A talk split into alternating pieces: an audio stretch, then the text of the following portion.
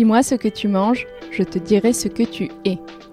Telle est la promesse de Patate, le podcast dans lequel je convie chaque semaine une personnalité à dévoiler les dessous de son alimentation, de ses recettes d'enfance à ses petits plaisirs coupables. Que mon invité soit chef, artiste, entrepreneur ou encore sportif, qu'il ou elle se nourrisse d'amour et d'eau fraîche, ou de plats en sauce et de grands crus, nous découvrirons ensemble comment l'alimentation affecte son quotidien, son bien-être et son identité. En bref, de quoi aiguiser votre appétit. Mon but C'est qu'à la fin de chaque épisode, vous puissiez repartir avec un éclairage nouveau sur mon invité et des réflexions à tirer sur votre propre alimentation. Et moi, c'est Alice Tuyette. Vous pouvez en savoir plus sur mon Instagram, at Alice Tuyette, Alice T-U-Y-E-T, tout attaché. Bonjour et bienvenue sur cet épisode 14 de la saison 2 de Patate. Après des épisodes très estivaux, on ne se laisse pas aller et on prend le droit chemin d'un été indien dans le bassin d'Arcachon, en compagnie de Joël Dupuche, septième génération d'ostréiculteurs sur le bassin et star presque malgré lui, depuis des rôles très remarqués notamment dans Les Petits Mouchoirs de Guillaume Canet. Je suis heureuse comme jamais de partager avec vous cet échange avec un homme dont la stature imposante n'est finalement pas grand-chose en comparaison à son immense générosité. Générosité de son temps d'abord, il nous a accueillis une demi-journée dans son paradis.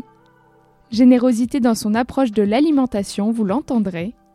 Générosité de vivre enfin pour se créer une existence en toute franchise et dans la joie. Nous avons exploré son parcours si dense entre l'élevage de l'huître, sa carrière de restaurateur et les plateaux de cinéma.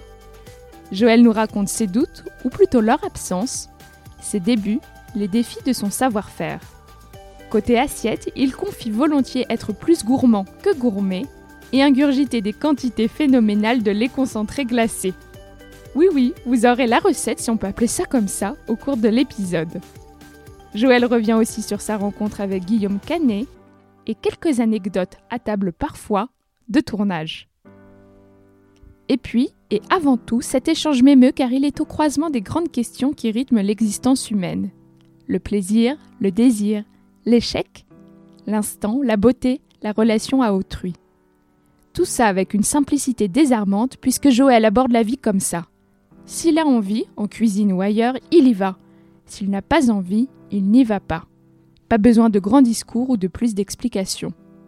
Comme l'écrivait le philosophe allemand Heidegger, on s'interroge sur le pourquoi de l'existence de la rose au lieu de s'en tenir à s'émerveiller de sa pure existence. La rose est donc sans pourquoi. En d'autres termes, on manque trop souvent de vivre à s'empêtrer dans des explications sans fin au lieu d'apprécier le mystère et la beauté.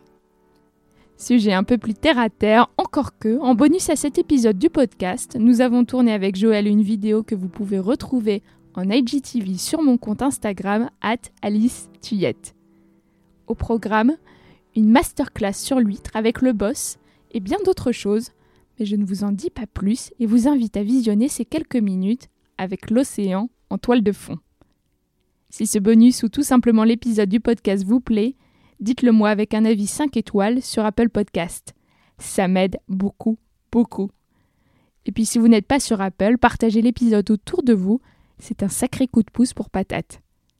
Je fais maintenant place à ma conversation avec Joël Dupuche et vous souhaite une excellente écoute. Bonjour Joël. Bonjour. Je vous remercie de m'accueillir aujourd'hui sur vos terres, au Cap Ferré. C'est absolument paradisiaque. Vous allez me faire voyager, j'en suis persuadée. Je vais essayer. Nos auditeurs avec. Avez-vous la patate aujourd'hui? J'ai toujours la patate ici. On habite au paradis sur le bassin d'Arcachon et si on n'a pas la patate ici, euh, je sais pas quand c'est qu'on l'aura. Difficile de l'avoir ailleurs. Ah bah sinon, je l'ai partout en principe, mais ici vraiment on est béni des dieux donc. euh, Pour mieux vous connaître, Joël, pourriez-vous me parler du dernier repas qui vous a marqué? Bah tous les derniers repas me marquent. Le dernier repas que j'ai fait hier, j'ai bouffé avec un, copain lyonnais qui vend des huîtres à Lyon, qui s'appelle euh, Éric Giraud, qui est dans les Halles de Lyon, dans les Halles Paul Bocuse et qui est Antonin. Et on a mangé des huîtres, des crevettes et on a passé un merveilleux moment. En fait, c'est les moments qui sont jolis. Les- Certes, si on a des bons produits, mais c'est un accessoire du moment. Ce qui est joli, c'est l'instant. Et c'est très joliment dit. Nous allons maintenant faire un saut dans le temps. Joël, où avez-vous grandi? Ici. Et qui cuisinait à la maison? Quel genre de plat mangiez-vous quand vous étiez petit? Alors ma mère cuisinait, euh, c'est elle qui cuisinait. Je sais que c'est pas très féministe, mais c'était comme ça. C'est elle qui assumait ses tâches. Oui, modèle Et- traditionnel, hein, après Et- tout. mais qui était une femme exceptionnelle, qui avait le pouvoir, mais qui le revendiquait jamais. Mais c'est elle qui l'avait en fait. Et moi, tout petit, euh, tous les jours, j'ai eu le, le- le- la chance de vivre à une période où il y avait des huîtres plates sur le bassin d'Arcachon, qui s'appelaient les gravettes. Et quand j'étais petit, vraiment tous les jours, à partir de 2-3 ans, j'avais six plates à manger. Et après, on était plutôt viande, donc c'était des aloyaux, des poulets, des, beefsteaks, euh, ou alors des grosses soles, ou des petits rougets, enfin, que des produits locaux, puisqu'on avait plein de pêcheurs autour, et qu'à l'époque, le bassin d'Arcachon avait très peu d'habitants, donc on avait beaucoup, beaucoup de poissons. Ça a beaucoup changé entre-temps, on imagine. Non, il y a beaucoup de monde en été, mais euh, dès que va arriver, dès que va passer le 20 août, on va re- retomber dans, le- dans la douce torpeur agréable euh, des, des mois d'hiver. Et votre tranquillité? Mais on est tranquille, on est tranquille. Il faut bien que tout le monde bosse et que les gens se, puissent profiter de notre paradis. La, la tradition locale au Cap Ferré a été toujours, enfin, à l'âge Cap Ferré, puisque le Cap Ferré n'est qu'un village de, de la presqu'île. Ça a été toujours l'accueil et la bienveillance. Donc il faut que ça continue comme ça. Nous allons maintenant passer à la séquence J'irai dîner chez vous.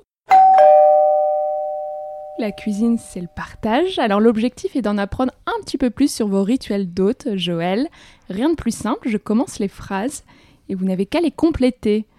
À la table de votre dîner idéal, vous inviterez Que des gens drôles, bienveillants, curieux et généreux.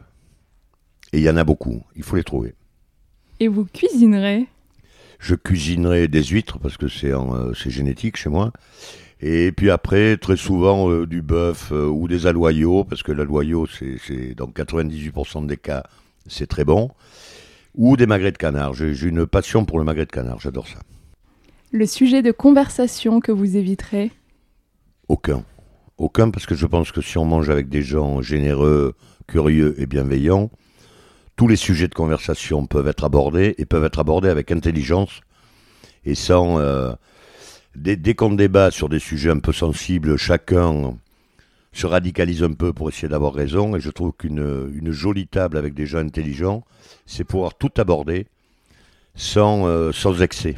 Et que chacun expose son point de vue expose pourquoi il a ce point de vue, quelles sont, euh, quelles sont les valeurs ou la culture ou les codes qui l'ont marqué ou l'éducation qui l'ont marqué et qui puisse expliquer. Je pense que les on ne naît pas con et on n'est pas con et parfois on est incompris par les autres, ce qui nous fait traiter de con, mais c'est le problème des autres. Le vêtement que vous porterez pour l'occasion. Oh, moi, je suis très polo. euh, voilà, moi, moi le, le- le- tout ce qui est habillement, bah, il faut s'habiller. Donc, euh, on s'habille, mais moi, il faut que ça soit simple, que ça se lave facilement, Ouais, ça n'a vous pas besoin de le pas. plier. Non, je m'en fous. Voilà, franchement, je m'en fous. Je suis pas un top modèle, quoi. L'objet porte-bonheur qu'on retrouvera sur votre table. Le tire-bouchon. Si on n'a pas de tire-bouchon, euh, On est foutu. bah, ça va être compliqué. Quoi. On peut ouvrir avec un couteau, mais c'est moins convivial. Puis il n'y a pas le bruit, ce bruit magique, tout, comme ça débouche. Et enfin, le plus beau compliment que l'on pourrait vous faire à la fin du dîner, ce serait Bah que c'était bien. Voilà, qu'est-ce qu'on était bien. Voilà, je- je- voilà. C'est tout. Après, tout le reste, euh, c'est de l'habillage. Dès qu'on met beaucoup de mots, c'est qu'on habille. On va faire beaucoup d'habillage aujourd'hui, Mais Joël. oui, non, non, mais c'est vrai que quand on met de, beaucoup de mots, je pense que quand quelqu'un dit c'était bien, ben voilà, il a tout dit. S'il est sincère, il a tout dit. Revenons maintenant à la trame normale de l'interview. On connaît bien votre stature et votre gueule, car il faut le dire, vous avez une vraie gueule. C'est gentil. Joël, je souhaiterais échanger sur votre parcours que l'on ne connaît que trop peu. En revanche, vous êtes aujourd'hui, me semble-t-il, la septième génération Ouais. d'une famille d'ostréiculteurs qui s'est implantée sur le bassin d'Arcachon en 1870. Ah non, ça, ça, c'est le début de l'ostréiculture. Ma famille est implantée sur le bassin d'Arcachon, les, les plus vieux papiers que l'on ait, puisqu'on est originaire euh, à l'origine. Alors une partie de ma famille est originaire des Landes, et on doit remonter en 1600 et quelques euh, Mhm. des Landes, qui à l'époque euh, c'était des semi-marécages, donc c'était pas des endroits plaisants. Ils sont venus s'installer sur la Teste, et de la Teste ils ont migré vers Arès qui est un bled à 20 km. Et toutes mes branches de famille sont originaires de cinq villages qui sont Lanton, Andernos, Arès et Lège. Et les, les, les, les, plus vieilles marques qu'on ait remontent à 1624. 1624 Voilà. Votre terrain de jeu, si je puis le dire, on y est, c'est les parcs de l'impératrice. Ouais, c'est mon, mon terrain de jeu, c'est mon, c'est mon bébé, c'est ce que j'essaye d'envoyer un peu partout dans le monde pour essayer de régaler les gens avec nos produits. J'ai lu que vous avez vécu sur le bassin jusqu'à vos 23 ans, puis vous avez beaucoup voyagé avant de revenir dans votre paradis, comme mm. vous aimez l'appeler. Vous débutez votre carrière ici dans les années 70 Ouais, c'est bien ça? C'est ça. D'accord. Vous savez tout. Dans les années 70, en fait, après de, brillantes, de, brillants échecs euh, dans tous les lycées et collèges, il y en a qui font des brillantes études, moi c'était des brillants échecs et j'ai intégré les huîtres. J'ai fait mon service militaire d'abord qui est une révélation, qui est un instant euh, assez passionnant. Pourquoi une révélation pour vous? Parce que je trouve que c'était la seule vraie rencontre sociale euh, dans, l'existence des individus. C'était la seule fois où on sortait de son univers et on se retrouvait confronté à des gens qui arrivaient de tous les milieux sans qu'il y ait aucun code ni aucune connivence de reconnaissance. On était tous en uniforme, on était tous la tête rasée, et donc on se retrouve euh, tous sur le même pied d'égalité. Et j'ai découvert là que qu'en fait, eh bien, les gens qui étaient mes meilleurs amis, euh, à ce moment-là, donc dans, ces instants et dans ces moments-là, étaient des gens, si ça avait été mes voisins de palier avant, je pense que je ne leur aurais jamais parlé parce qu'ils ne me ressemblaient pas. Et que là, d'un coup, de se retrouver dans une relation quasiment purement animale, c'est-à-dire c'est purement l'instinct, le regard et le, et le ressenti, bah, ça m'a un peu ouvert, j'ai eu la chance de faire ça à 19 ans, et ça m'a ouvert les yeux pour le reste de ma vie, de me dire, euh, les gens différents, c'est pas parce qu'ils sont différents qu'ils sont mauvais et qu'il faut pas aller vers eux. Voilà. La découverte de l'altérité. Exactement. C'est joliment dit. Je m'en resservirai. vous quittez le Cap Ferré en 1985. Vous vous envolez quelques années pour la Martinique et devenez le directeur commercial du rhum Trois-Rivières, c'est ça. Pourquoi ce revirement de situation? Pourquoi ce départ Parce que, parce que, comme dans tous les épisodes de vie, euh, de vie privée des individus, il y a parfois des rencontres qui vous amènent à bouger. Et là, c'est une rencontre féminine qui m'a amené à la suivre euh, sous les tropiques et à passer deux années merveilleuses euh, sous les tropiques. C'était assez extraordinaire. Et j'adore ce pays. C'est vraiment c'est mon deuxième pays de cœur. Quoi. Voilà. Si je ne pouvais plus vivre là où je vis, je pense que j'irais vivre aux Antilles. C'est mon à la Martinique. C'est j'adore la Martinique et vous y retournez euh, J'y retourne le plus souvent possible, jamais assez, mais j'y retourne très souvent. Puis c'est le retour dans votre bassin Puis je suis revenu sur le bassin après avoir voyagé beaucoup. Comme j'adore la plongée sous-marine, j'ai, je me suis baladé sur pas mal de mers dans le monde, j'ai vu pas mal de très beaux endroits. Et puis un jour, je suis revenu ici, et puis j'ai eu la révélation de me dire, mais en fait, le plus bel endroit du monde, c'est ici.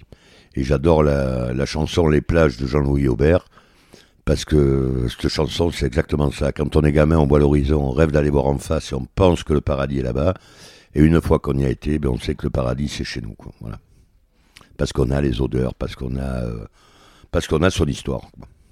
C'est ça, on a tous une histoire et parfois on veut s'en départir et. Mais c'est même pas s'en départir. Je pense que la curiosité nous, nous amène à aller. Euh, aller voir ailleurs. Et je pense que c'est sain de vouloir aller voir ailleurs. Ça fait partie de la construction aussi d'un individu. C'est ça. Et une fois qu'on est construit, ben, on fait des arbitrages et puis on se dit tiens, mais mon plaisir, c'est là. Voilà. C'est mon bonheur, c'est là. Mon équilibre, c'est là. Je trouve que l'équilibre, c'est un truc qui est très difficile à trouver. Quand on l'a trouvé, c'est quand même bien. Et vous l'avez trouvé? Je pense que j'en approche, oui. Vous êtes malgré tout confronté à des difficultés financières à l'âge de plus ou moins 50 ans. c'est ça ce qui vous conduit à liquider votre entreprise en 2005. Comment vous avez vécu cet échec, Joël? Alors j'ai vécu très mal, pas, pas, pas trop le, drame financier, mais ce, ce que j'ai vécu très mal, c'est que j'arrêtais l'histoire de cette génération, c'est-à-dire que je fermais l'entreprise familiale. Et pour moi, c'était heureusement mes parents étaient décédés, donc j'avais plus de compte à rendre à personne. Mais c'était une sensation de Ouais, c'est une sensation de trahison. quoi. J'étais celui qui, a, qui arrêtait l'histoire. Et je trouve que d'arrêter une histoire, c'est terrible. C'est un poids que vous avez porté alors Oui, c'est un poids que j'ai porté. Bon, après ça, on a rebondi, on, est, on, a, on, est, on est repassé à autre chose. Mais c'était la période où c'est arrivé, vraiment, c'était très lourd. Et, et ce qu'il y a de, de, de, très difficile dans, dans la vie, c'est l'imaginaire. C'est-à-dire l'imaginaire de la disgrâce. c'était extrêmement compliqué parce que, en fait, l'imaginaire de la disgrâce, c'est bien pire que la disgrâce elle-même. Parce qu'en fait, quand on est vraiment dans la merde, on n'a pas trop le choix, faut s'en sortir. Alors que tant qu'on n'y est pas encore et qu'on sait qu'on descend, on s'imagine le pire et finalement, ben, on, survit à tout. Tant qu'on survit, j'ai une, phrase qui n'est pas très jolie, mais je dis on me fera pas un deuxième trou au cul et je ne suis pas suicidaire. Donc euh, la vie m'appartient. Et ma maman, qui était une femme extraordinaire, disait tant que tu as deux bras, deux jambes et une tête, le monde ne t'appartient. Et c'est vrai. Il faut avoir peur de rien.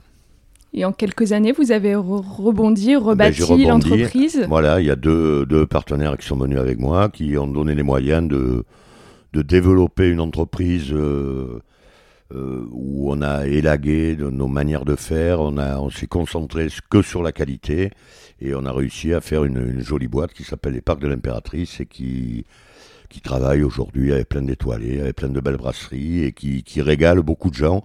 Et ce qui me fait plaisir, voilà, c'est ça. C'est quand je vois quelqu'un qui mange mes huîtres et qui me dit Pas putain, c'est bon. voilà, ça c'est un cadeau. On y revient à la simplicité du compliment et au c'était bien. Vous dites que vous êtes concentré sur la qualité. Avant, vous étiez trop dissipé. C'est ce qui avait conduit aussi aux difficultés que l'entreprise a connues Avant, on comprenne un petit peu mieux. Non, non. Avant, je produisais tout. Donc, je faisais tout de A à Z, c'est-à-dire de la naissance de l'huître au produit fini. Et comme peut avoir une belle huître, c'est minimum 4 ans, c'est entre 3 ans et demi et 4 ans, on porte des stocks euh, très importants en cours, donc avec des structures financières d'entreprise euh, relativement fragiles qui ne permettent pas de supporter un à-coup oui, bien sûr, parce qu'il faut le dire aux auditeurs, des stocks sur le long terme, c'est évidemment des, risques à porter énormes sur quatre années de cycle. Voilà, c'est des risques et du financement. Bien euh, sûr. Puisque nous, nos stocks sont, euh, sont, valorisés avec de la main-d'œuvre, puisque l'ostréiculture, c'est beaucoup de main-d'œuvre. Donc, on cumulait des salaires que l'on payait, que l'on n'encaissait pas, donc, puisqu'ils fabriquaient nos stocks. Donc, ça fait un équilibre financier précaire pour les entreprises ostréicoles. Et euh, le deuxième problème, c'est que quand on a sa propre production, si on a une production d'une qualité extrême euh, à la sortie, c'est merveilleux, mais on n'est jamais certain du niveau de qualité qu'on aura quand on met une huître en élevage. On ne sait pas trois ans après comment elle sera.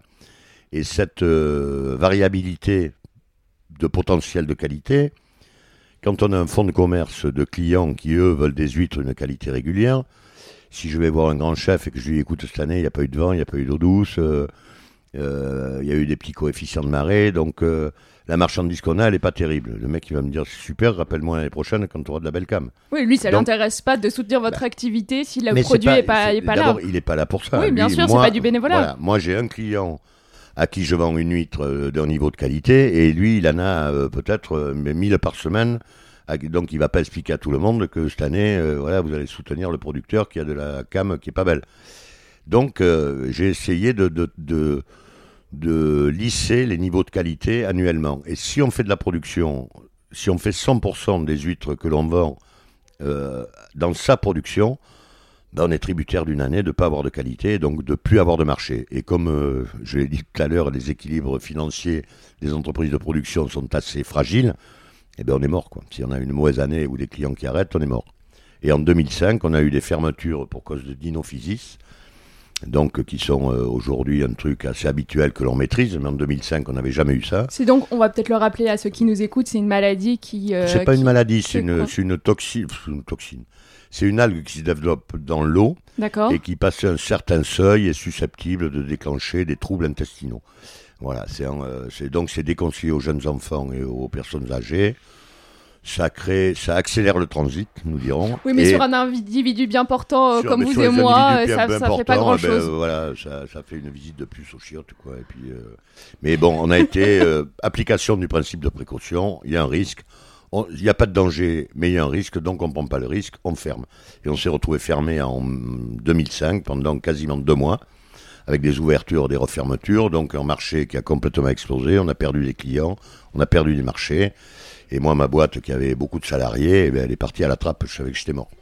D'accord. Et donc, euh, voilà, on a liquidé la boîte, et, puis voilà, on a arrêté l'histoire. Ce qui m'a passablement énervé à l'époque. Je le comprends bien. Voilà. On parle de votre métier, Joël. Qui vous y a formé? Mes parents, mes parents, mon environnement. Euh, dans le village où on est ici, on est huit maisons, on est tous cousins, cousins germains, frères, sœurs. Donc on a vécu, il n'y avait que des ostréiculteurs. Donc on vivait au milieu du monde de l'huître. Euh, on vivait avec l'huître, on entendait parler d'huître à table, on entendait parler d'huître euh, dans les bars, on entend parler d'huître partout. Et donc on se forme, et puis après, c'est la curiosité de chacun. C'est les expériences qu'on fait sur des huîtres, parce que les, les métiers agricoles, euh, très longtemps, jusque dans les années 70, et même encore parfois chez nous, et enfin, dans le vin moins aujourd'hui, mais en fait on ne faisait que reproduire des gestes. C'est-à-dire qu'on était dans des process. Et les process, par moment, euh, bah, c'est pas terrible, on peut les améliorer. Et ce qui est amusant dans tous les métiers, c'est justement de, de, sauter un peu la barrière et d'aller voir de l'autre côté si on peut aménager ou améliorer des systèmes. Donc la partie essai, c'est ce qui m'a beaucoup amusé. Mon père était assez novateur aussi. Donc ça nous a permis d'avoir de, des expériences euh, sympathiques. Parfois heureuses, parfois malheureuses? Bah, C'est le propre des expériences. Hein. Ce qui est joli, c'est de faire le chemin. C'est pas le bout du chemin. Le bout du chemin, on a gagné ou on a perdu. C'est une autre histoire qui démarre. Ce qui est joli, c'est le chemin que l'on fait pour y arriver. Et quelle est la complexité principale de ce savoir-faire? C'est qu'il n'y a pas de savoir-faire. La principale complexité de ce savoir-faire, c'est que le moment où on, dit qu'on sait, par exemple, il y a des crevaisons d'huile tous les ans quand il y a des variations de température un peu fortes, il y a les, les eaux s'appauvrissent en oxygène, enfin il y a un tas de phénomènes qui font qu'on a de la casse. Et il y a des années où on n'a pas de casse et on se dit, ah j'ai compris, j'ai trouvé le système, l'année prochaine c'est bon, on est bétonné. Et en mettant en application tout le process qu'on avait mis l'année N, et où on n'avait pas eu de casse, on refait le même process l'année d'après, et là on se mange une casse folle. Donc on prend conscience que je crois que la nature, euh, la nature nous oblige à être un peu fataliste quand on vit avec, quoi. et à accepter. Euh, ben, des fois ça marche, des fois ça marche pas. Vous confiez dans plusieurs interviews que vous mangez tout le temps des huîtres et depuis que vous êtes tout petit, vous le disiez précédemment, ouais, c'est vrai, c'est vrai. toujours pas de lassitude? Non, toujours pas, et j'adore ça. J'adore ça et je suis hyper curieux et où que j'aille dans le monde, dès qu'il y a une huître, j'en mange. J'avais été faire de la plongée à Maurice et sur les cailloux, j'ai vu que des huîtres filtrées, je les ai décollées avec mon couteau et on les a mangées en remontant de la plongée. J'ai mangé des bénitiers, les gros trucs qu'on voit dans les églises. Là. Alors ça se fait pas, je devrais pas le dire, mais il y a prescription. Donc j'étais en Égypte il y a, je sais pas, 25 ans ou 30 ans et je suis tombé sur un bénitier qui était un peu dégagé. Et j'ai dit à mon pote, allez, on le remonte. Et on l'a remonté. On a mangé le pied du bénitier. J'ai pas osé bouffer le reste, parce que je savais pas si c'était toxique ou pas. Mais le pied du bénitier, c'est comme la noix de Saint-Jacques, mais c'est gros, c'est une grosse noix de Saint-Jacques. Et, c'était extrêmement bon. Très bon. Très bon. Puis pareil, moment exceptionnel. Le bord, euh, le bord du désert du Sinaï, euh, coucher de soleil le soir, les terres rouges, euh, le ciel rouge, cette mer limpide ce truc qu'on a pêché et qu'on bouffe avec un peu de citron vert, c'est, voilà, c'est l'instant, c'est les instants qui sont beaux. On ne peut pas, on ne peut pas avoir de plaisir si on n'a pas de désir. Voilà, boire un, Pétrus ou un Ikem ou un Château Gillette seul, tête à tête face à un mur, c'est d'une connerie euh, phénoménale. Y a, on peut, s'il n'y a pas de partage, euh, si, si, le moment n'est pas un peu euh, habillé, on, on s'emmerde. À quoi bon? L'huître est pour le commun des mortels associé à des moments de fête, des moments d'exception. Je sais pas, je pense à Noël, le Nouvel An. C'est un produit rare et qui peut-être aussi contribue au plaisir et à l'excitation de le retrouver. Vous disiez pas de plaisir sans désir et justement il y a ce désir autour de ce produit parce qu'on va pas le consommer tous les jours. Pour vous, c'est donc pas un produit euh, spécial qu'on devrait réserver à des, des occasions euh, tout aussi spéciales? Non, c'est un produit qu'il faut manger. D'ailleurs, les vrais amateurs d'huîtres bouffent des huîtres deux à trois fois par semaine. Les gens qui aiment vraiment ça, euh, aime un type d'huître assez charnu, croquante, enfin qui, qui, délivre des saveurs très particulières. Et ces gens-là en mangent plusieurs fois par semaine. Ensuite, le problème des huîtres que l'on les huîtres, c'est comme les voitures. Il y a des moteurs de 60 chevaux et puis il y a des moteurs de 300 chevaux. C'est pas les mêmes. C'est comme le vin. Il y a des, des, petits vins qui sont très agréables à boire. Et puis il y a la Romane Conti, il y a Pétrus, il y a Cheval Blanc, il y a donc on n'est pas, ça s'appelle toujours du vin, mais on n'est pas sur les mêmes produits. Dans les huîtres, c'est exactement la même chose. Il y a des produits qui sont extrêmement bons et qui correspondent à des, des, des goûts de personnes. Et les, les gros amateurs d'huîtres, un peu passionnés d'huîtres, ont tendance à aller vers des huîtres très charnues, euh, type euh, les nôtres, type Gilardo, type Papin, Ancelin, Tarbourièche, enfin des gens qui font, qui essayent d'avoir des huîtres de, où il y a beaucoup de mâche. Voilà, où il y a de, de la mâche, que ça croque, que ça délivre des saveurs. Et une huître, quand on la mange, quand on la met dans la bouche au début, euh, elle délivre du sel et de l'iode. Très, très, très vite, ça, ça, explose en bouche. Si on continue à la mâcher, à un moment, elle va se dessiquer, donc elle va perdre son eau. On va être sur les matières un peu sèches.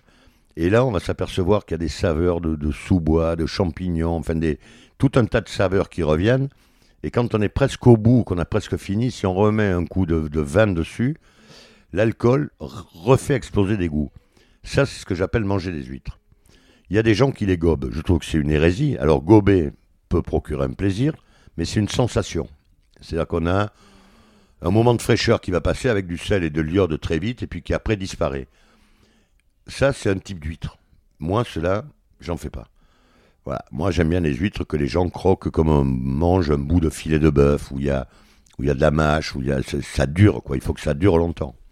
Et une huître, c'est très long en bouche. En fait, la dégustation d'une huître, c'est comme une dégustation de verre.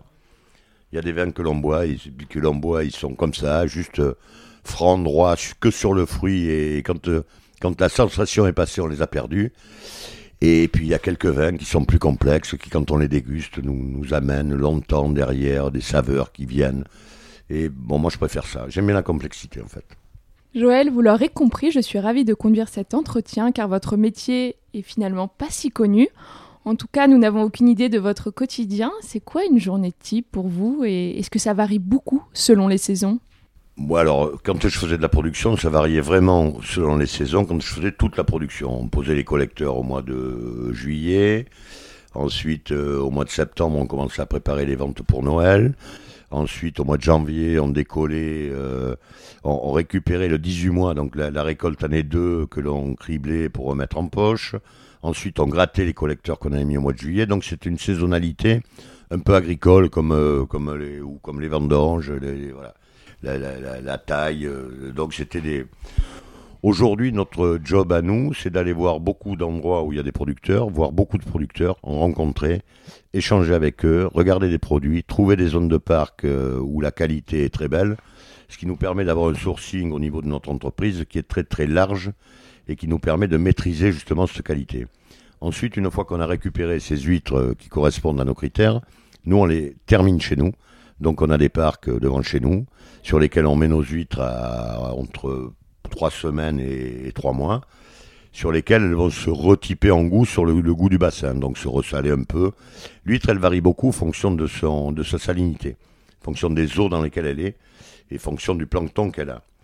Euh, mais je n'ai jamais vu de, je n'ai jamais vu de dégustation d'huîtres comme il y a des dégustations de vin. C'est-à-dire que si je prends une huître aujourd'hui qui est dans une eau à 32 grammes par litre de sel et que je la mets dans de l'eau à 26 grammes par litre de sel, dans trois jours, elle n'aura plus le même goût. Donc c'est très difficile de dire. L'huître, c'est, un goût, des goûts qu'elle délivre, mais qui vont varier en fonction de, de, la salinité, puisque le sel est un exhausteur de goût. Donc plus, plus il y aura de sel, plus les saveurs que l'on va avoir vont être fortes. Et, ensuite, c'est une, ouais, une sensation. C'est euh, le, plaisir qu'on va avoir à la mâcher, à la croquer, ça c'est une chose. Après, le goût qu'elle va délivrer va être fonction de sa salinité. Donc, ça bouge beaucoup. C'est, très, on peut pas dire il y a une huître qui a un goût, euh, c'est le goût euh, un tel ou le goût un tel. Ça n'existe pas.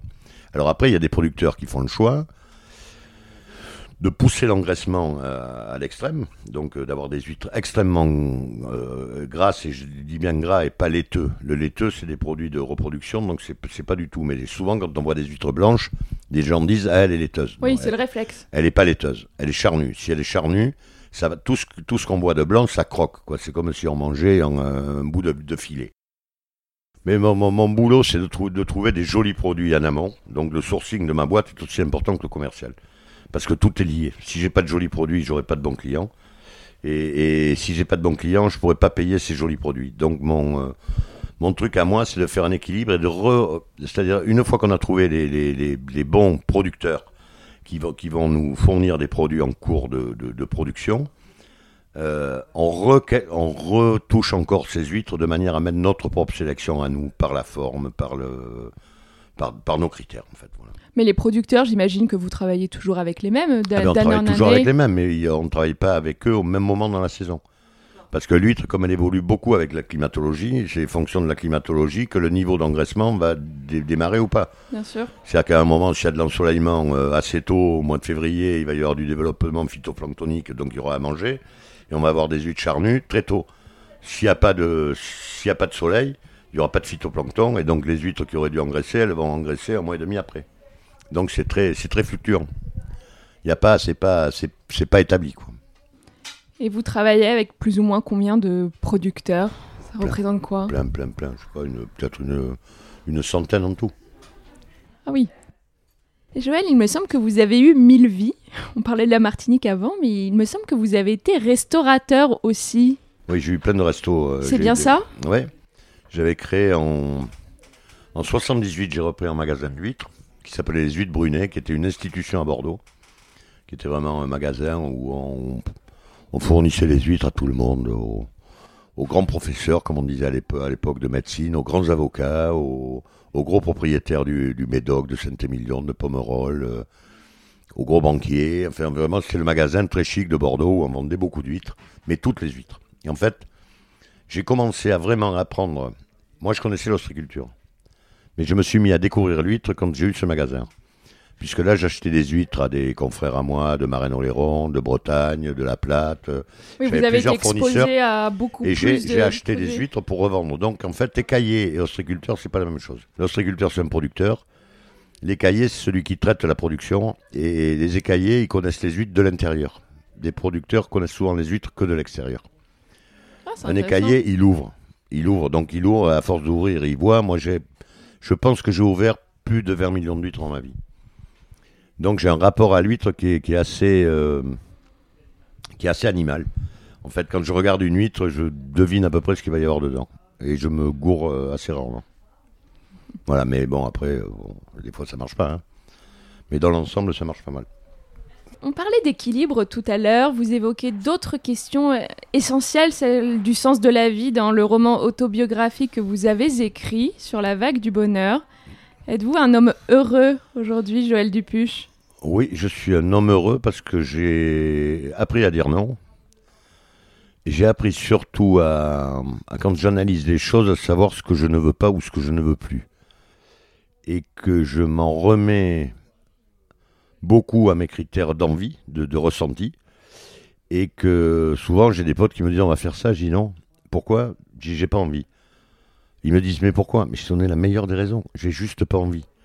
C'est-à-dire que souvent, on pousse des événements alors que ça nous fait pas plaisir. Et je pense que si ça nous fait pas plaisir, on les pousse mal. Et comme euh, on les pousse mal, ils aboutissent mal.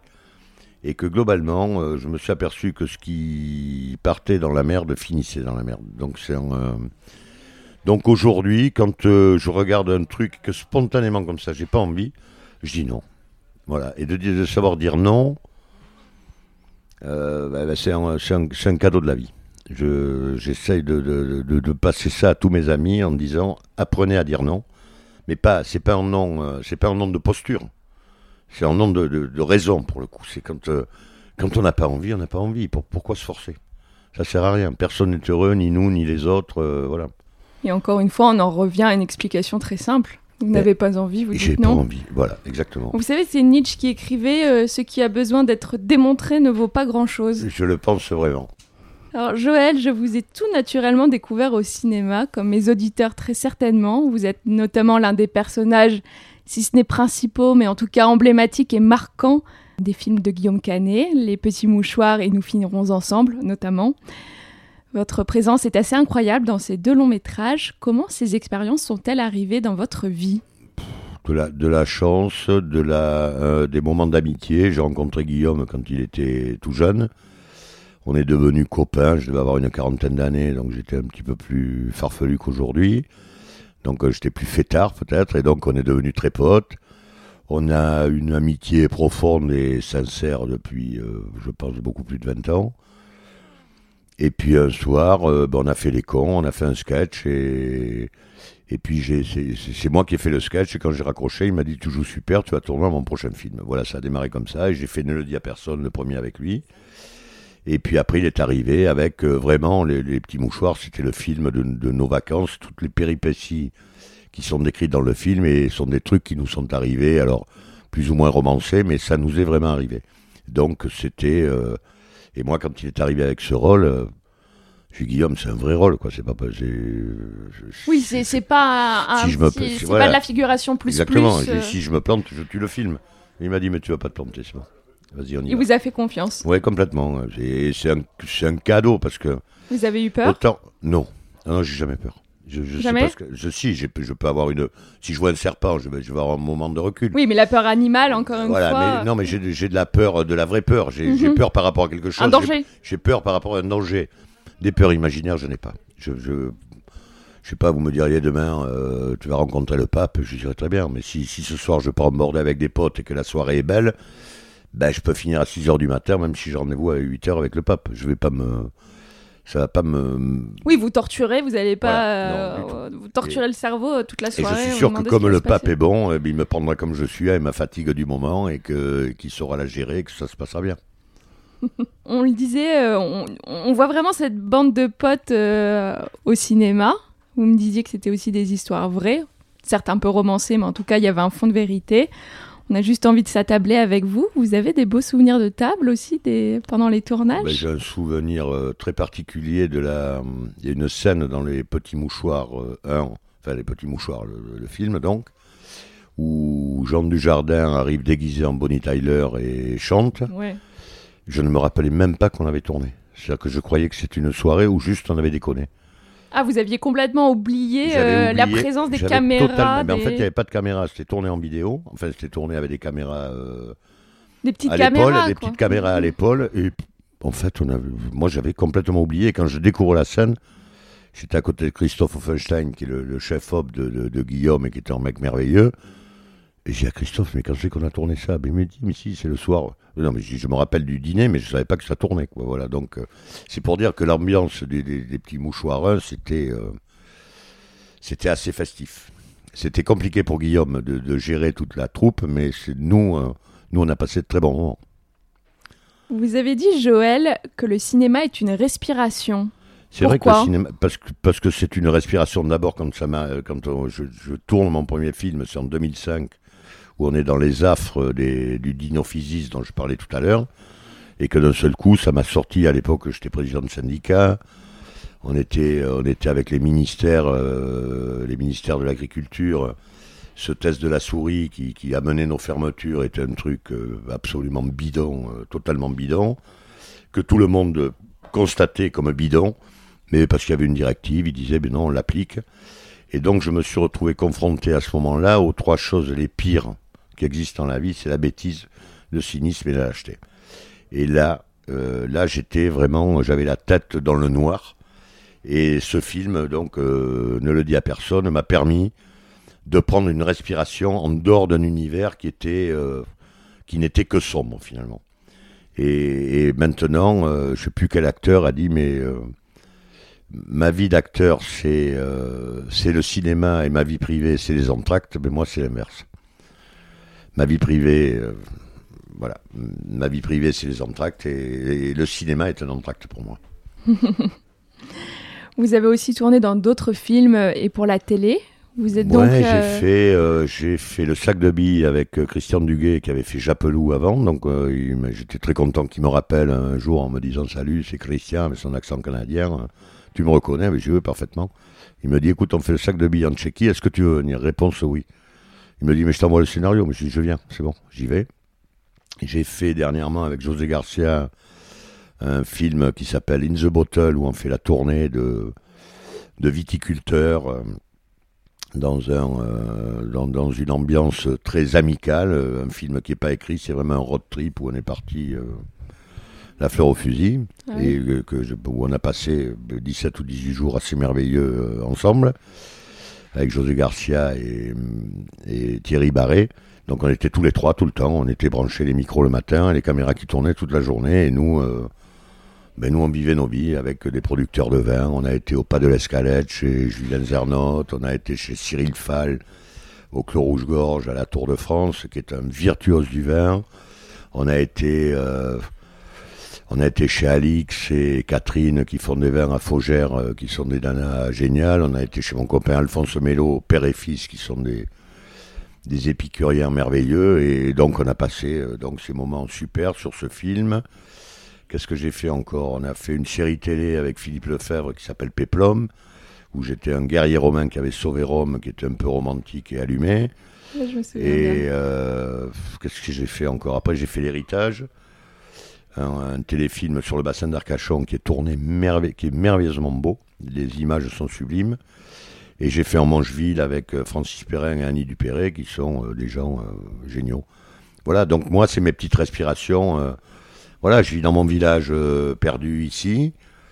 Et puis de temps en temps, ben, je m'en vais la tête dans les étoiles, mais je garde toujours mes chaussures ancrées dans mes Bien vases. ancrées Ouais, ici. Dans mes vases. J'aimerais rebondir sur ce que vous disiez à l'instant. Vous êtes donc un homme de l'ombre, vous êtes un producteur et en même temps vous êtes un homme de la lumière sur nos écrans.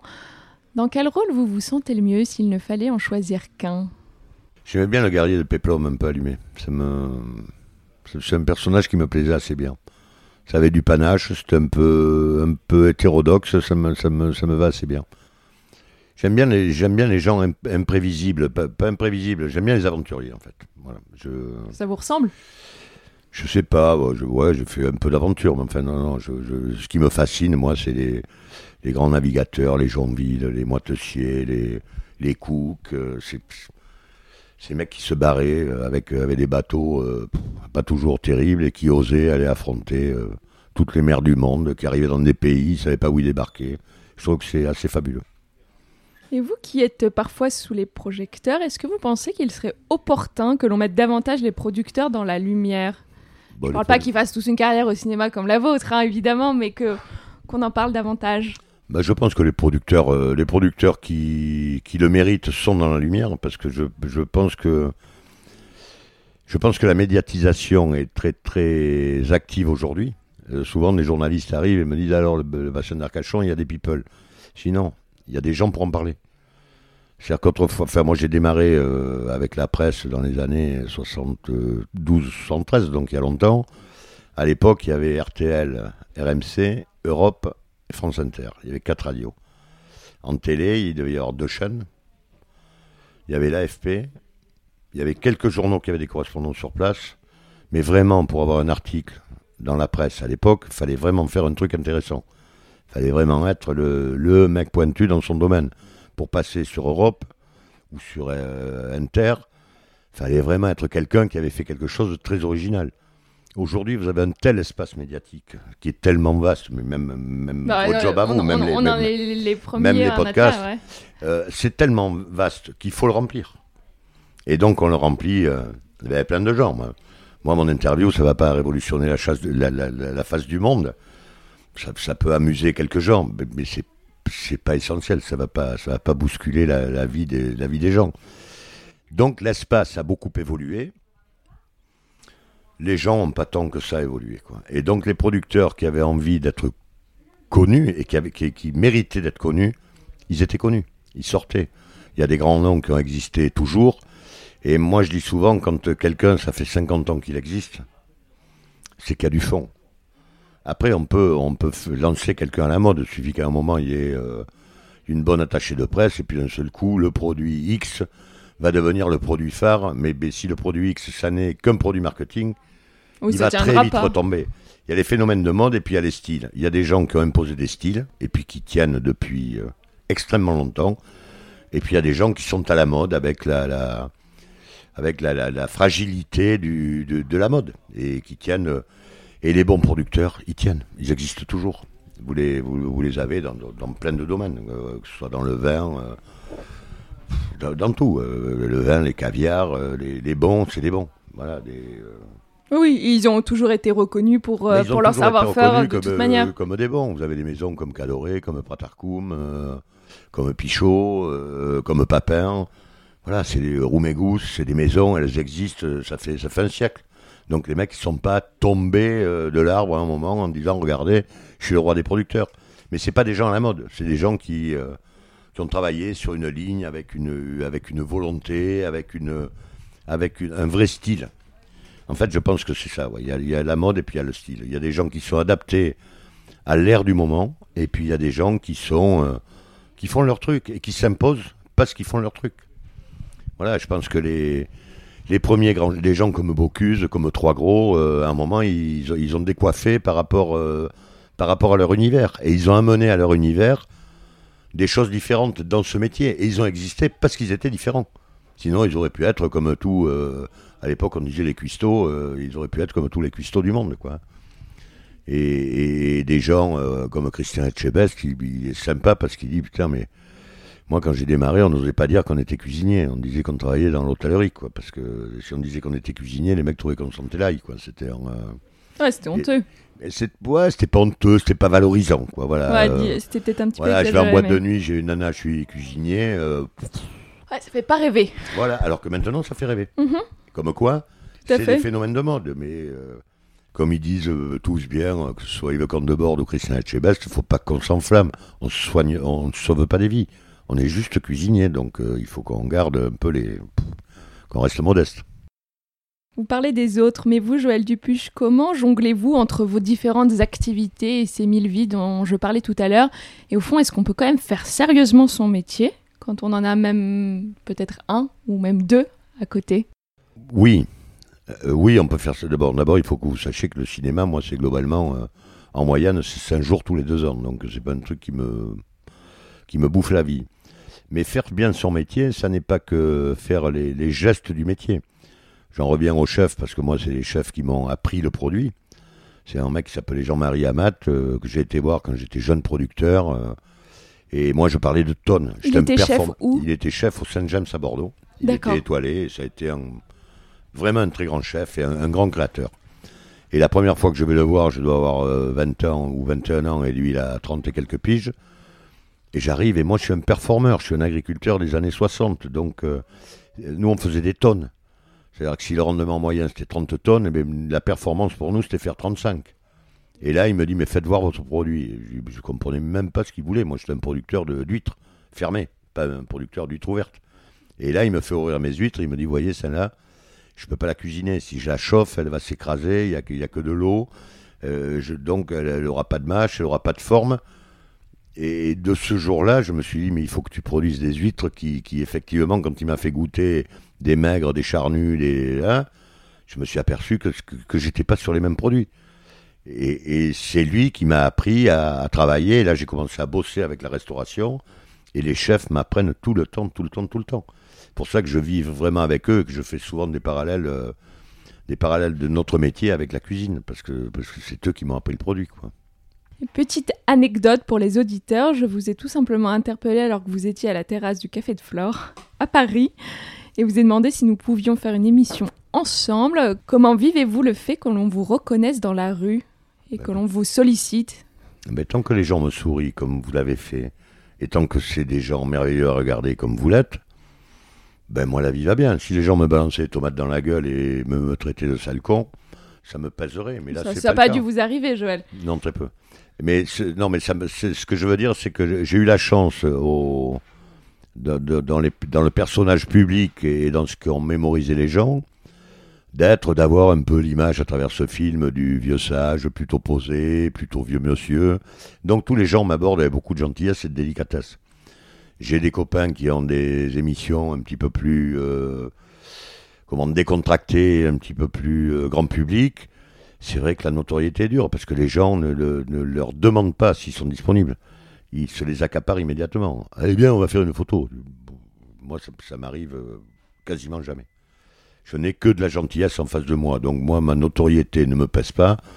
Et puis si on ne veut pas que la notoriété se, nous pèse, on n'a qu'à rester enfermé dans nos maisons. Et puis voir personne. On ne parle pas à la radio, on ne passe pas à la télé, et puis euh, voilà.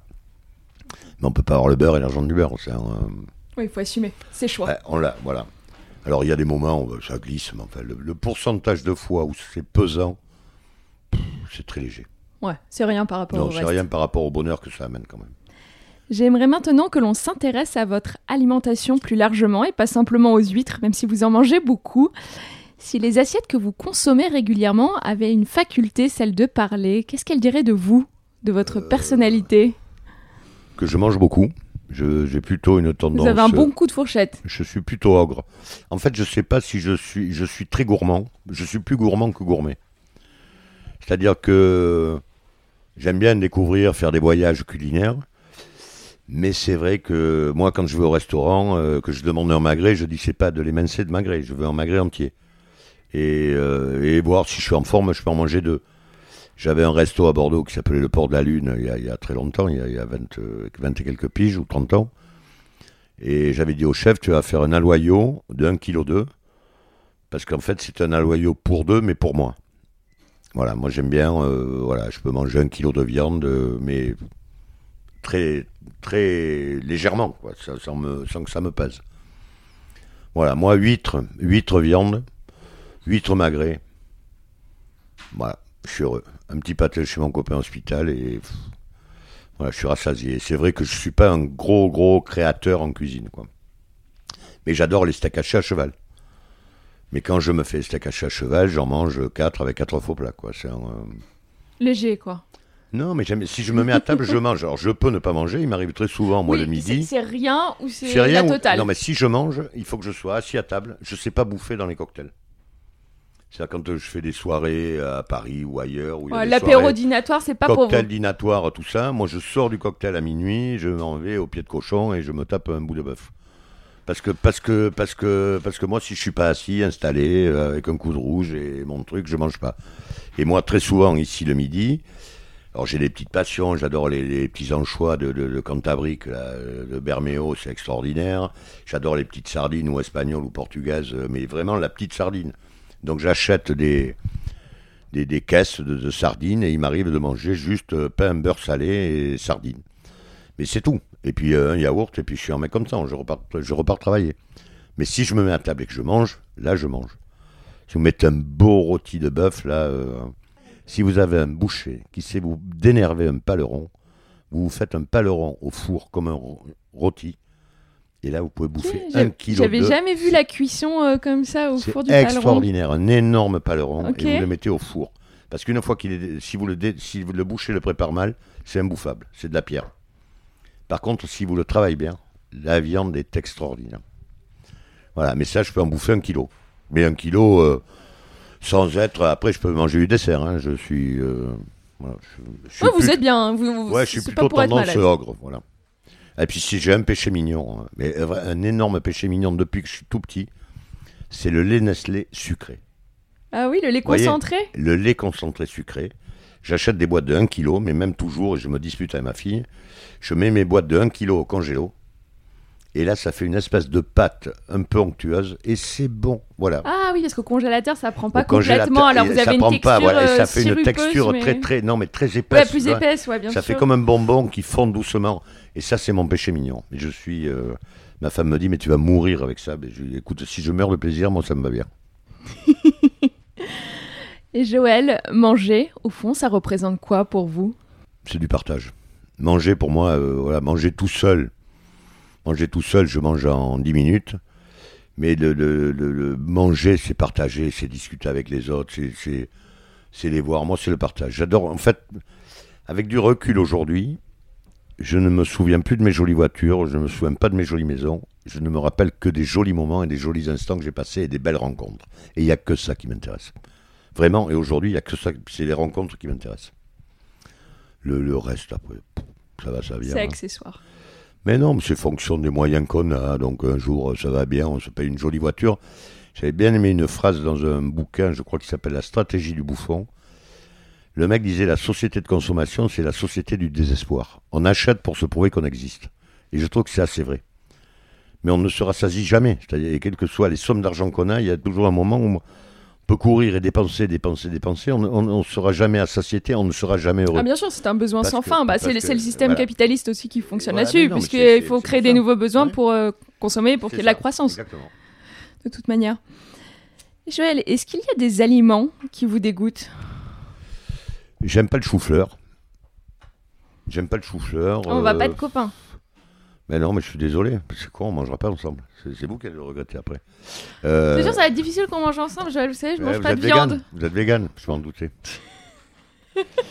Alors, j'ai une, une, une très bonne amie qui a un super resto qui s'appelle euh, Ona. J'y suis pas allée. Est- C'est ben, vrai, elle faut elle y est pas loin. C'est extrêmement bon. Ça vous a plu? C'est extrêmement bon. Pour le rappeler pour les auditeurs, c'est je pense que c'est une, des- une premières à être entrée dans le Goemio, en tout cas avoir Voilà, ces notes-là au Michelin super avec un restaurant vegan. Claire, qui est une nana surprenante. C'est Claire, Claire, euh, Claire Vallée, non Exactement. Ça? Oui. Elle est surprenante. Elle est pétillante de vie, elle est très drôle. Et la première rencontre que j'ai avec elle, je la croise sur un truc et je la recroise un soir au resto. Et quand j'arrive, elle me sourit, donc je lui souris parce que je suis quelqu'un de courtois. Et en plus, c'est une très jolie femme, donc je, lui souris encore plus, avec encore plus de plaisir. Et on se retrouve quatre copains où on avait fait un apéro un peu arrosé, on est un peu gascon, et on s'assoit à la table. Elle est à côté à la table à côté d'elle, elle mange avec une copine à, elle. Mais moi, je sais pas qui c'est, je l'identifie pas. Et la serveuse du resto arrive chez un pote à nous, elle dit qu'est-ce que vous voulez manger? On lui dit un aloyau pour chacun, donc on se tape euh, quatre aloyaux, et la nana dit des légumes. Et moi, je dis en déconnant, cette semaine, j'ai bouffé chez un pote qui m'a fait des brocolis, c'est bon, j'en ai pour un an, les légumes, c'est bon, vous gardez, on n'en veut pas. Et elle, me, elle écoute ça, et nous, on éclate de rire. Et elle me sourit, elle me dit, vous savez qui je suis? Mais je, je vous connais de vue, mais alors, euh, vraiment, non. Elle me dit, mais euh, c'est moi qui ai le resto vegan à Arès. Eh ben, je dis, voilà, au moins, les rapports entre vous et moi, maintenant, à partir de maintenant, c'est clair, vous savez où on est. Et en fait, c'est une nana super sympathique, qui est hyper ouverte, qui est pas du tout ayatollah, qui est pas, Voilà, oui. qui est pas ce que j'appelle Militante. Ouais, ce que j'appelle des casse-couilles. Moi, vous appelez ça militant, mais moi, j'appelle ça des casse-couilles. Et euh, elle est pas du tout comme ça. Elle est, sa bouffe, est- c'est merveilleux. On a été y bouffer avec, euh, avec des potes. C'est un joli voyage. C'est un joli voyage, mais c'est une promenade. Pour moi, c'est une promenade. Je, et je n'avais pas faim en sortant. C'était vraiment très bon. C'était tout, tout. Mais c'est pas mon alimentation, quoi. C'est en, euh, voilà, moi je, suis, je pense que je suis. Il, y a des- il paraît qu'il y a des chromosomes. Il y a les chasseurs et les cueilleurs. Moi je dois avoir un chromosome euh, chasseur. Un double très, chasseur. Très, très, très inscrit. ouais, Très marqué. Très, très marqué, ouais. Et dans la vie, qu'est-ce qui vous dégoûte? La connerie. La connerie et l'intolérance. J'ai horreur de ça. J'ai. euh, Ouais, la connerie. La connerie, c'est l'absence de curiosité. C'est les gens qui. C'est les gens qui vivent dans des milieux. qui s'enferment dans leur univers et qui pensent que leur univers, c'est le monde entier. Et qui, donc, dès qu'ils ont des gens différents d'eux, en ont peur. Parce que c'est souvent de la peur. Et. Voilà, la connerie. Ce que je ne supporte pas, c'est la connerie. C'est le vegan qui comprend pas que quelqu'un en face de lui peut manger euh, une pièce de bœuf. Mais c'est exactement ça. Moi, je ne, je ne, la mondialisation ne me dérange pas. Je trouve que c'est génial de- de- d'avoir découvert le shish kebab, d'avoir découvert le hamburger, d'avoir découvert euh, le, le couscous. Je trouve que c'est top. euh, la cuisine chinoise, la cuisine viette. Je trouve que c'est génial. Ce qui m'ennuierait, c'est l'uniformisation. C'est-à-dire, si on me disait, par toi maintenant, il faut manger que vietnamien ou que des hamburgers. Ça, le libre arbitre, c'est la, la base du bonheur. Et moi, dès qu'on commence à vouloir m'imposer des trucs, je deviens euh, très con. Voilà, très désagréable. Quand vous passez une mauvaise journée, vous avez un petit coup de blues ou vous manquez d'énergie, Joël. Que trouve-t-on dans vos assiettes à ce moment-là? Du bœuf. Du bœuf ou du magret. Non, non, moi vraiment, je suis, je suis, je suis vraiment Mais un au moins, carnivore. Joël, vous avez une ligne directrice et vous la suivez. Non, non, mais je suis carnivore. Je suis. Ma femme, des fois, me dit oh, euh, T'es désagréable, t'es chiant, viens, on va bouffer une côte de bœuf. Voilà. Et, et une fois que j'ai mangé, en fait, je suis comme les grands fauves. Bon, je suis serein, je suis paisible. Ça me, ça me Ça rend vous paisible. pose. Ça me pose, voilà, ça me rassure, peut-être. Qu'est-ce qui vous donne le plus d'énergie en dehors de la nourriture? Ah, je vais essayer d'être précis. Ce qui me donne le plus d'énergie, ben, c'est l'envie. Ce qui me donne le plus d'énergie, c'est l'envie, quels que soient les domaines. Si j'ai envie de faire un truc, je vais m'y mettre dedans, et là, il n'y a pas de. Je pense que je peux être épuisé, mon envie va me porter. euh, voilà, c'est l'envie. C'est l'envie, c'est le désir, quoi. C'est voilà, c'est ça. Ce qui me donne le plus d'énergie, c'est ça. C'est l'envie de faire quelque chose ou l'envie d'aller quelque part. Et là, euh, si je m'intéresse à un truc et que j'ai envie de savoir, je pense que je peux absorber euh, 10 pages en 10 minutes et quasiment les recracher. Ça s'imprime au fur et à mesure. Si un truc ne m'intéresse pas, je peux le lire 200 fois. Euh, Quand je le pose, je l'ai déjà oublié. Donc c'est euh, c'est vraiment l'envie qui me donne l'énergie. Toute mon énergie, c'est l'envie. S'il ne vous restait qu'une journée à vivre, de quoi serait composé votre dernier repas? Alors, on veut tout savoir, hein, l'entrée au dessert, et puis, euh, puis euh, peut-être une bonne repas bouteille ou, ou, ou deux. Ça serait des huîtres. Alors j'ai carte blanche. Carte blanche, euh, peu importe la saisonnalité, peu importe. euh, Alors je me ferai de la truffe d'hiver, du, du Périgord, avec du gros sel et puis un peu de beurre salé. Après, je me ferai du caviar, un beluga, gros grain, euh, de, de- de- d'Aquitaine. Euh, après, je me ferai des plates, parce qu'un de mes plats préférés, quand même, euh, c'est les huîtres. Mais dans les huîtres, ce que j'aime le plus, c'est le pied de cheval. Le pied de cheval, c'est une énorme plate qui fait entre 500 et 1 kg. C'est ça, ce que vous voyez là. C'est le, le mollusque est gros comme un steak haché. Et ça a une puissance de goût, mais phénoménale. Et je mangerai ça après les truffes et le caviar, parce que sinon ça éteindrait tout tellement c'est puissant derrière. Et après, je me taperai euh, une belle pièce de bœuf. Alors qui viendrait de Galice ou de Salers ou de mais, un- une viande un peu maturée, pas trop parce que j'aime pas trop ça. Et après le bœuf, je me ferai une bécasse. voilà. Et après à dessert, vraiment je dois mourir aussitôt après? Oui, oui, oui. Je me ferai un coup de lait Nestlé. Voilà, pour, pour, pour finir sur une douceur et ça me rappellerait, ça bouclerait la boucle de mon enfance à la fin, quoi, voilà. Et surtout, je n'aurai aucun regret. Zéro regret dans ma vie. Vous n'en avez pas? Peut-être quelques remords, mais les regrets, zéro. Je ne pense pas avoir eu un train passé que j'ai eu envie de prendre et que j'ai pas pris. Donc, euh, j'ai pas de regrets. C'est génial, quel sentiment d'accomplissement. Non, c'est pas. Non, non, j'ai pris des gamelles euh, gigantesques. hein. Non, mais l'accomplissement, ça veut pas dire qu'on Ah a, non, les- qu'on tous a les réussi, ont ça veut été- dire qu'au moins on a essayé. Tous les voyages ont été beaux. Les, les gares d'arrivée, parfois, c'est un peu. Un peu plus moche. Moi, c'était moins, Un peu plus conforme, moins conforme à mon aspiration de démarrage. Mais bon, après, c'est. Ouais, mais vous en avez découvert aussi que vous n'aviez jamais Exact- imaginé. Exactement, c'est exactement ça. Joël, nous approchons de la fin de l'épisode. Êtes-vous prêt pour des questions rapides auxquelles vous devez répondre le plus vite possible? Allez-y. C'est l'interview Patates en rafale avec Joël Dupuche. Sucré ou salé? Sucré. Petit déjeuner, déjeuner ou dîner? Euh, les trois. Plate ou gazeuse? Gazeuse. Resto du coin ou table étoilée? Pff, les deux. Les petits mouchoirs ou nous finirons ensemble Petit mouchoir.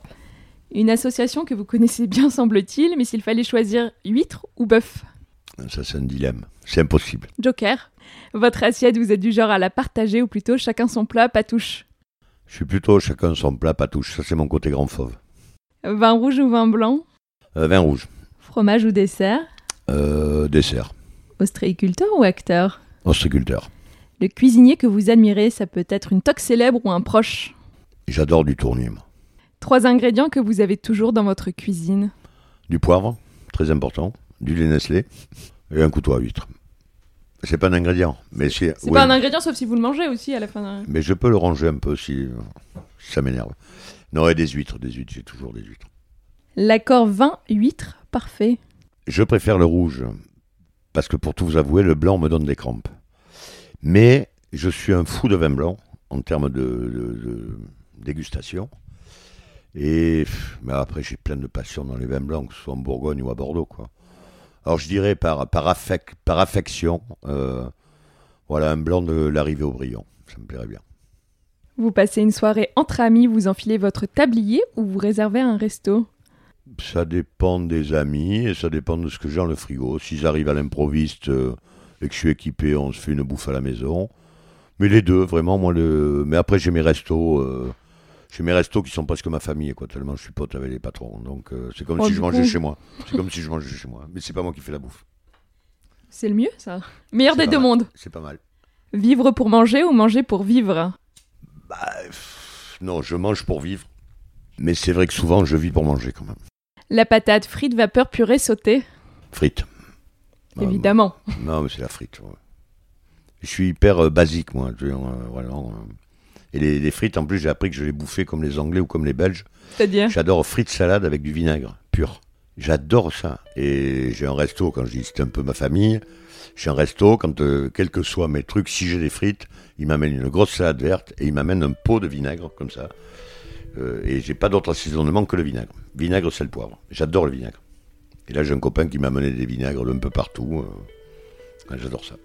Alors Joël, ici on s'intéresse au bien-être dans son ensemble. J'aime donc terminer ces entretiens avec une question. Si vous aviez une seule pratique quotidienne qui vous fait du bien à partager avec les auditeurs, laquelle ce serait? Ça peut être une pratique qui est liée à l'alimentation et au repas, ou alors absolument pas, vous pouvez euh, aller loin. Alors, j'ai la chance d'habiter au bord de la plage. Et tous les matins, quand je me lève, je regarde les levées de soleil. Quel que soit, hiver comme, euh, hiver comme été. Donc, euh, l'hiver, c'est plus facile parce que le soleil se lève plus tard. Mais l'été, il m'arrive de me lever à 5h30 pour regarder le lever de soleil. Et moi, ça c'est un truc. Je pense que le soleil qui se lève le matin, ça fout la pêche pour la journée. C'est comme si on, euh, voilà, c'est comme si on prenait un shoot. Ouais, c'est votre chose. c'est mon shoot. Voilà. Et, tous ça les vous jours, émeut? Ah, ça m'émeut tout le temps. Et ça fait longtemps en plus. hein. Ça fait bientôt 65 ans que ça m'émeut. Depuis que je le vois se lever, ça me, ça m'émeut. Et en plus, le, le- le soleil, c'est un truc. euh, Quand on navigue, j'ai navigué pas mal à la voile.